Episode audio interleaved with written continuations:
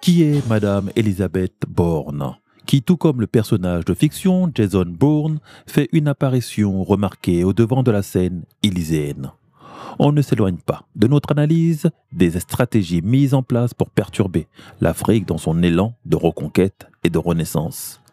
Nous faisons connaissance avec ce nouvel interlocuteur qui ne manquera pas, soyez-en certains, dans les prochains jours de tenter d'influencer la politique de nos États africains encore trop fébriles.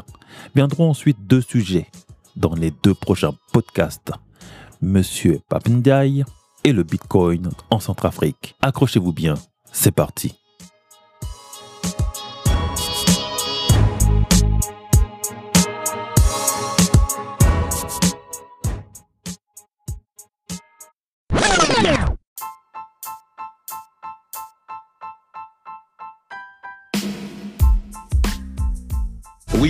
C'était dimanche, il y a 15 jours, un jour nouveau se levait sur la France et effectivement, le président réélu, Emmanuel Macron, annonçait un mandat nouveau, un peuple nouveau et des personnages nouveaux.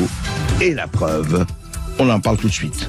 Oui, le peuple français n'a pas prolongé le mandat qui s'achève, commencé le 14 mai 2017. Ce peuple nouveau, différent d'il y a cinq ans, a confié un président nouveau un mandat nouveau. Voilà, Elisabeth Born to be alive, jeu de mots facile, mais jeu de mots nécessaire, parce que certes c'est un nouveau mandat, certes c'est un président nouveau, certes c'est un peuple nouveau, ah, on verra hein, à quel point il est nouveau, mais heureusement, mais heureusement, rassurons-nous, on a toujours Elisabeth Borne je rappelle qu'elle a été ministre des Transports en 2017, de 2017 à 2019. C'est-à-dire qu'Elisabeth Borne a été ministre tout le long du quinquennat Macron ce qui témoigne d'une fidélité exemplaire. Alors on nous dit qu'elle est parfaitement compétente, grande technicienne, etc. De gauche, de gauche.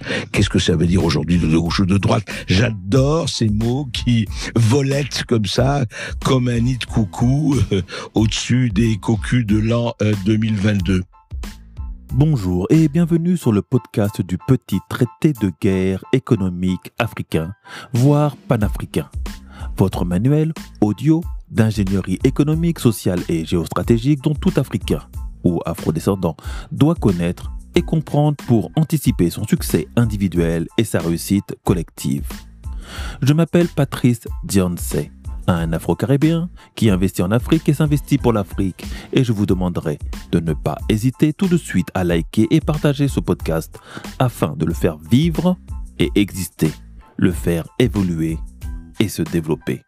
Aujourd'hui, je vous délivre la leçon 38, donnée le 1er juin de l'an 2022 du calendrier grégorien, 6258 du calendrier kémite et 4720 du calendrier chinois, l'année du tigre de noir.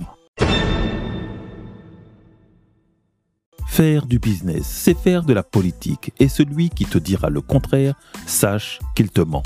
Car la politique, surtout dans les pays dits démocratiques, c'est d'abord de la stratégie. Savoir se vendre, savoir se raconter une vie, le storytelling et surtout savoir convaincre.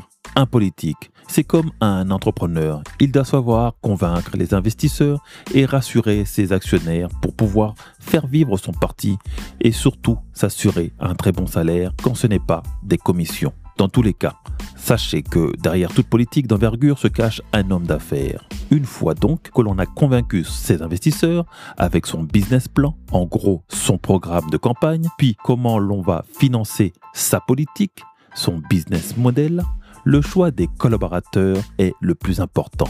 Beaucoup d'entrepreneurs ne savent pas assez que les deux choses qui contribuent à décrocher du financement sont leur personnalité celle de rassurer dans leur capacité à tenir le projet et à le mener à son terme. Et la seconde, les personnes qui l'entoureront et contribueront au succès de son projet. Un investisseur comme un actionnaire ne poursuivent qu'un seul but, recouvrer leurs investissements et en avoir du bénéfice. Si tu n'es pas en capacité d'enrichir ton investisseur et tes actionnaires, ne te lance pas dans cette démarche d'entreprendre et de demande de financement et assure-toi d'avoir des fonds propres suffisants pour maintenir ton activité, ses charges, son expansion et ta gestion de stock. Même la banque, quand elle te prête pour te financer, elle ne s'assure pas seulement que tu sois en capacité de rembourser, mais surtout en capacité de lui rapporter du gain. C'est le principe de toute banque et de la haute finance, et le moteur du capitalisme, le gain. Après et durant cette élection présidentielle 2022 se sont constituées et consolidées la Ligue des 5 R autour de la politique française.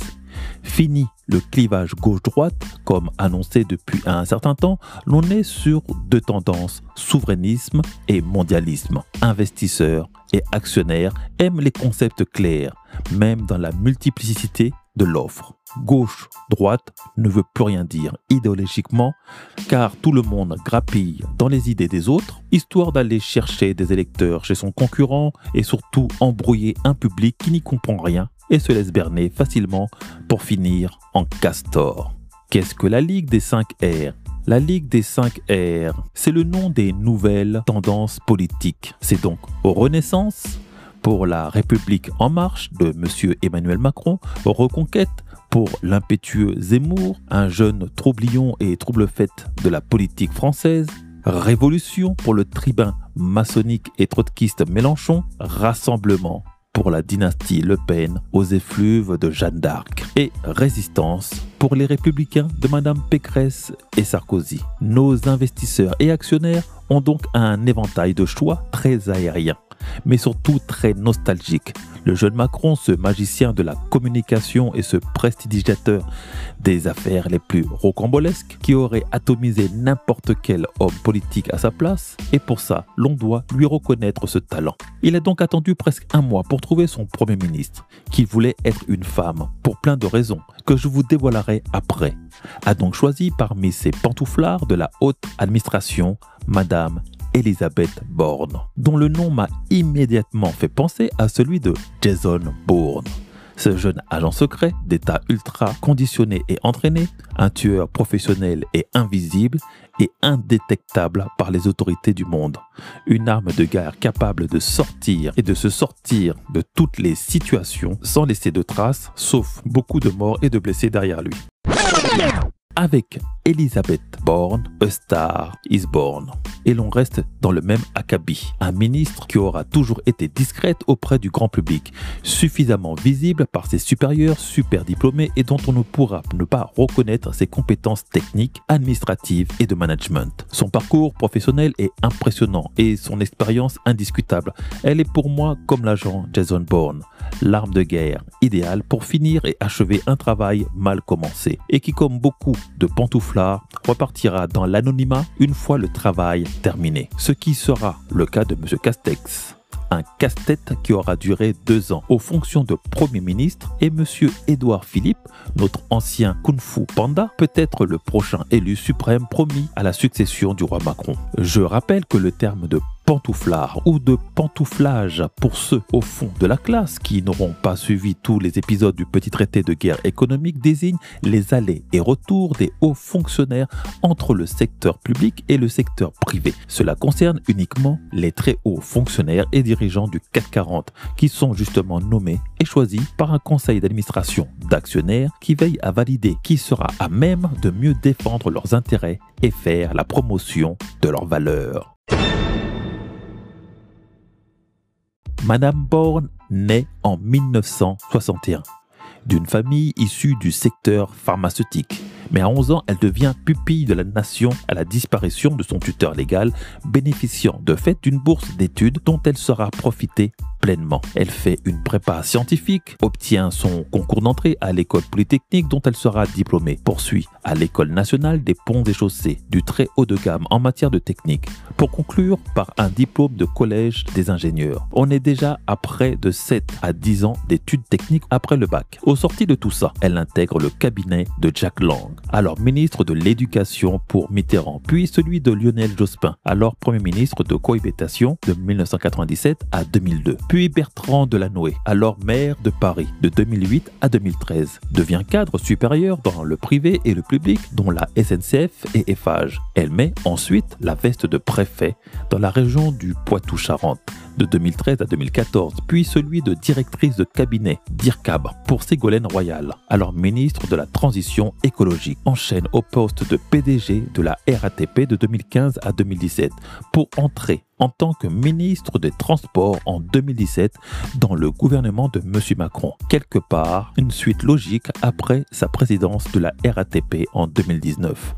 Devient ministre de la Transition écologique et solidaire, ministère qu'elle avait déjà connu avec Mme Ségolène Royal. 2020, elle passe ministre du Travail, de l'Emploi et de l'Insertion, où on lui confie des missions de désengage auprès de la SNCF et de l'assurance chômage. Waouh le CV d'un mercenaire politique est celui de Premier ministre, le résultat d'un long entraînement, d'une rigueur et d'une froideur capable d'enchaîner les coups à venir. Son profil serait proche d'une dame de fer à la Thatcher, beaucoup de ce que voulait nous faire paraître Madame Pécresse et d'une Angela Merkel, avec la perfidie et la ruse de Madame Lagarde, la rectitude et la rigueur de Madame van der Leyen, présidente de la Commission européenne. Les femmes dans la politique occidentale sont souvent empreintes d'une grande violence pour imposer un respect difficile à obtenir et à maintenir dans un système de patriarcalité économique. Et ce nouveau quinquennat dit de la Renaissance va être celui de la confrontation et de la dureté envers ses concitoyens, mais aussi avec une Afrique rebelle qui aspire à vouloir sortir du giron du précaré français. Madame Bourne, comme Jason Bourne, a la mémoire dans la peau. Elle aura aussi pris le temps, un temps fou, à réunir son équipe gouvernementale, car les enjeux vont être immenses.